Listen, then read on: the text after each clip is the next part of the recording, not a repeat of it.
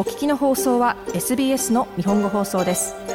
詳しくは SBS 日本語放送のホームページ sbs.com.au スラスジャパニーズへどうぞこんばんは土曜日のこの時間はいつものように私安西直宗が日本とオーストラリアに関連したアーティストの情報を紹介していくコーナーですさてもう11月ですねとは言っても随分寒いですよね。なんか山の方ではまだ雪が、えー、先週も降ったとかっていうニュースがありましたけれども、えー、11月といえば音楽的にはアリアアワードですね。オーストラリアのグラミー賞と呼ばれてますけれども、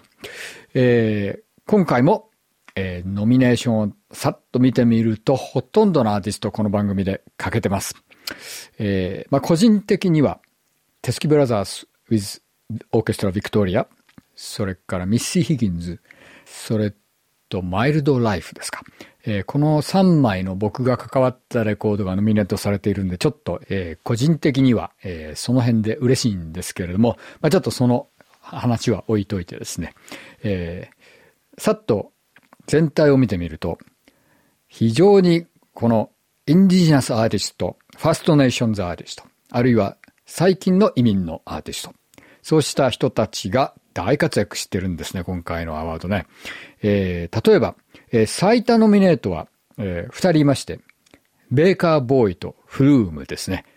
えー、両方とも8部門ノミネートされてるんですけれども、ベーカーボーイ、もう、まさにもう今となっては、押しも押されぬ、えー、大物ヒップホップアーティストに成長しましたけれども、えー、まさにインディナスアーティストを代表する一人に育ちましたね。えー、それに続いて、えー、まさに今年、えー、ブレイクスルーアーティストにもノミネートされています。このキング・スティングレイ。すごいですね。ものすごい勢いで新人なのにもかかわらず、5部門ノミネート。えー、彼らや今後ともぜひ頑張ってほしいですね。さらには、えー、キッド・ラロイ4部門、バジェラ4部門、ギャング・オブ・ユース4部門、セルマ・プラム3部門、ジェネシス・オウス3部門という具合にですね、本当に、えー、そうしたアーティストの活躍が素晴らしいです。まあ、とは言ってもまだまだ、あの、アリアには、えー、そうしたフェアな、えー、ノミネーションではないという批判もありまして、特に今回もまだ女性のアーティストの割合が低いっていう批判がありますね。えー、まあ、アリアのノミネーションというのはアリアのボードメンバーが決めてるんで、そのあたりがだんだん変わってくるには多少時間がかかるんではないかと思いますけれども、えー、まあ、方向性としては徐々に徐々によりフェアなノミネーションに行っているんではないかという気がします。えー、そうした、えー、ファーストネーションズのアーティスト以外で、えー、マルチプルノミネーションをえー、になっているアーティストをちょっと見てみますと、えー、先ほど言ったフルームの8部門に始まって、ルーファス・ドゥ・ソウル7部門、エイミル・アンズ・スニッファーズ6部門、ジュリア・ジャックリン4部門、ルーフィーチャリン・コリン・ヘイ4部門、バンス・ジョイ4部門、コートニー・バーネット